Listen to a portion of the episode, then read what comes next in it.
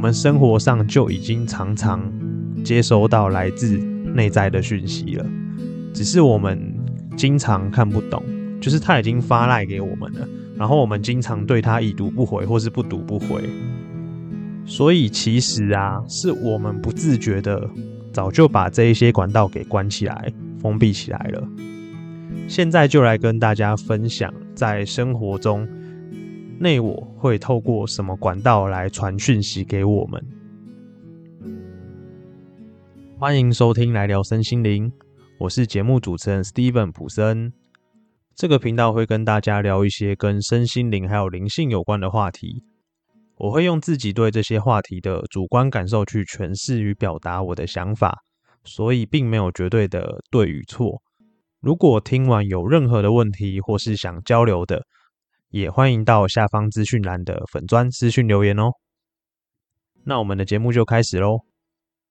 今天要跟大家聊的话题是：内在更大的自己会透过什么管道传讯息给你？内在更大的自己啊，在坊间有非常多五花八门的名词，并没有一个统一的说法，所以这个标题其实我觉得还蛮难下的。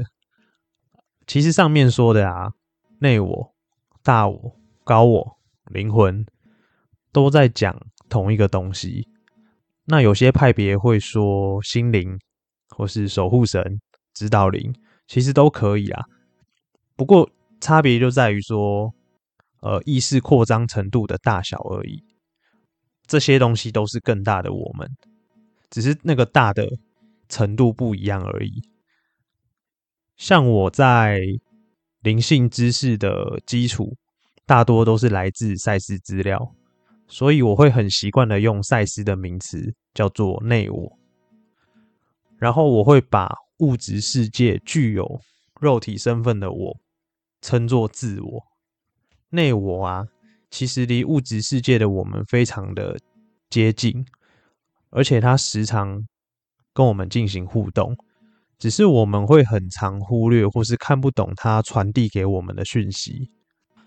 有些人会以为啊，要接通来自内我的讯息，要透过一些特殊的修行，像是静坐冥想、通灵啦、祈祷啦、做法啦，或是一些特殊的仪式啦，才可以接到讯息。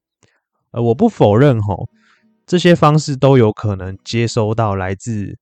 内在的讯息，但很多时候真的不用这么麻烦啦。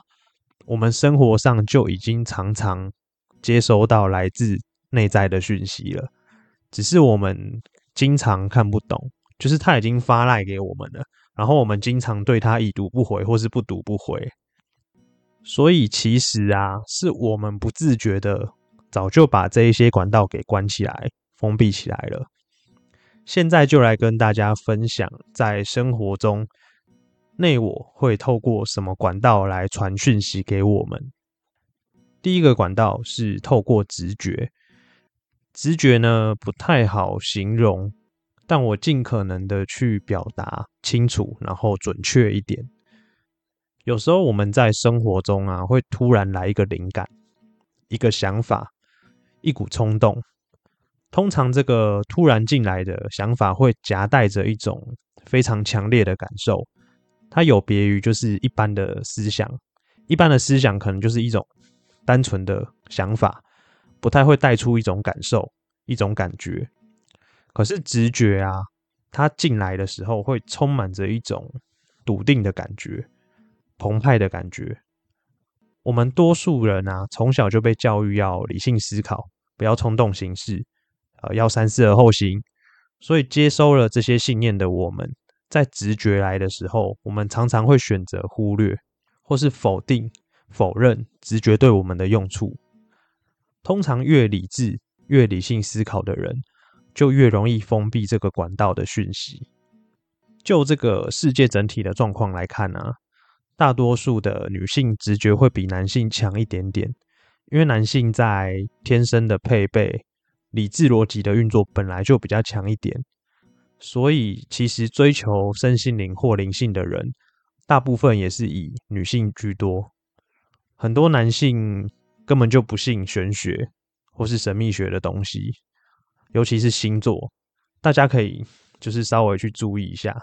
其实有蛮多男生是不爱聊星座的，当然现在可能有些男生为了要把妹，所以有去钻研星座啦。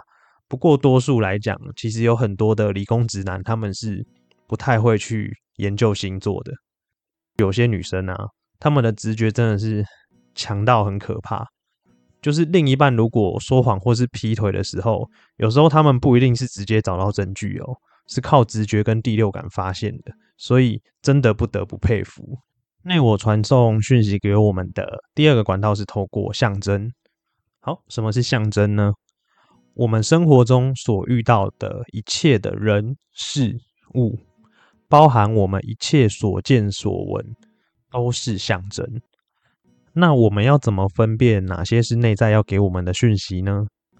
不晓得大家有没有过一种经验，就是有时候我们在生活上遇到一些难题解决不了，我们整天在想，整天苦思，然后都没有答案出来。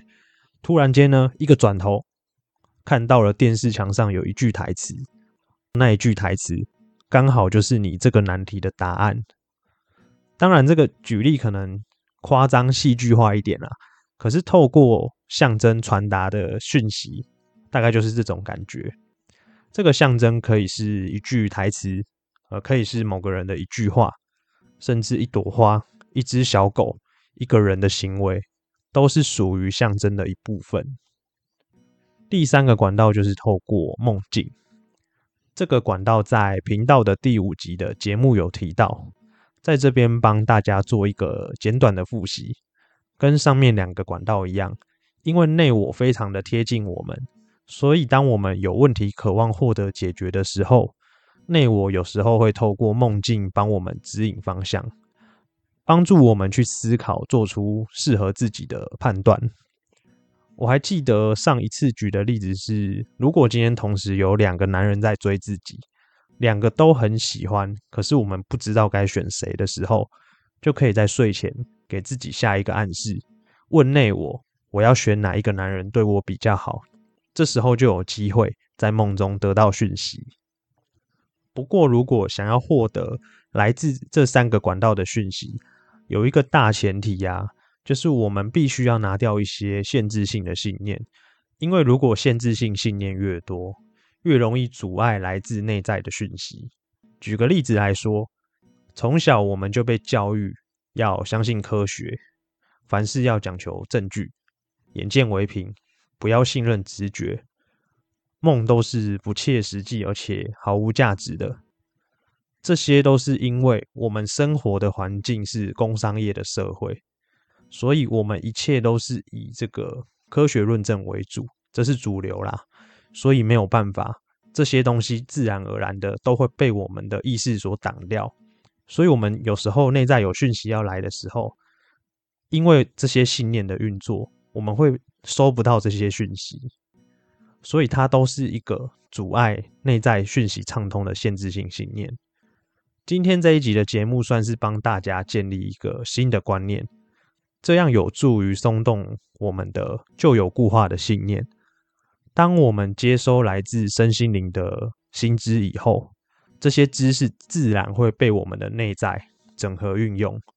所以在收听节目的你，会渐渐开始接通这些管道的讯息，所以也不用太刻意去多做些什么，生命自然就会运作。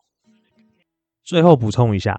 这些来自内在的讯息，有时候不一定会直接给你一个明确的答案，因为从内我的角度来看，他们所处的维度是没有二元对立的思想，所以不像人类。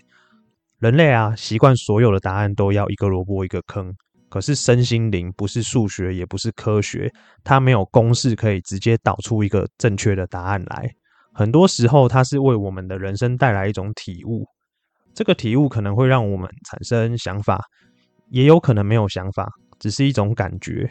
那个感觉，我形容起来啊，有点像是啊，原来是这样啊。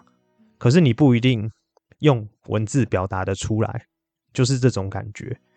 可是这个感觉啊，有时候会让我们自然而然去放下一些我们以前很执着的事情，我们不会再继续纠结，会自动放下。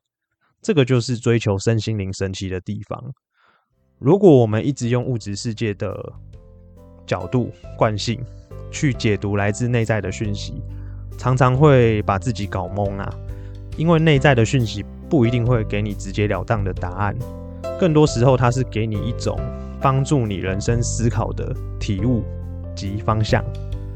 我们朝着这个方向思考，就会有助于你拿到刚刚上面所讲的体悟。这些体悟都是我们人生过程里很重要的养分，帮助我们在接下来的道路上越走越顺。今天的话题呢，聊到这边就先告一个段落。如果喜欢我们的内容，欢迎帮我们分享给其他的朋友，或是往下滑留下五星好评，也可以到下方的资讯栏赞助我们，或是到 IG 粉砖私讯给我们哦。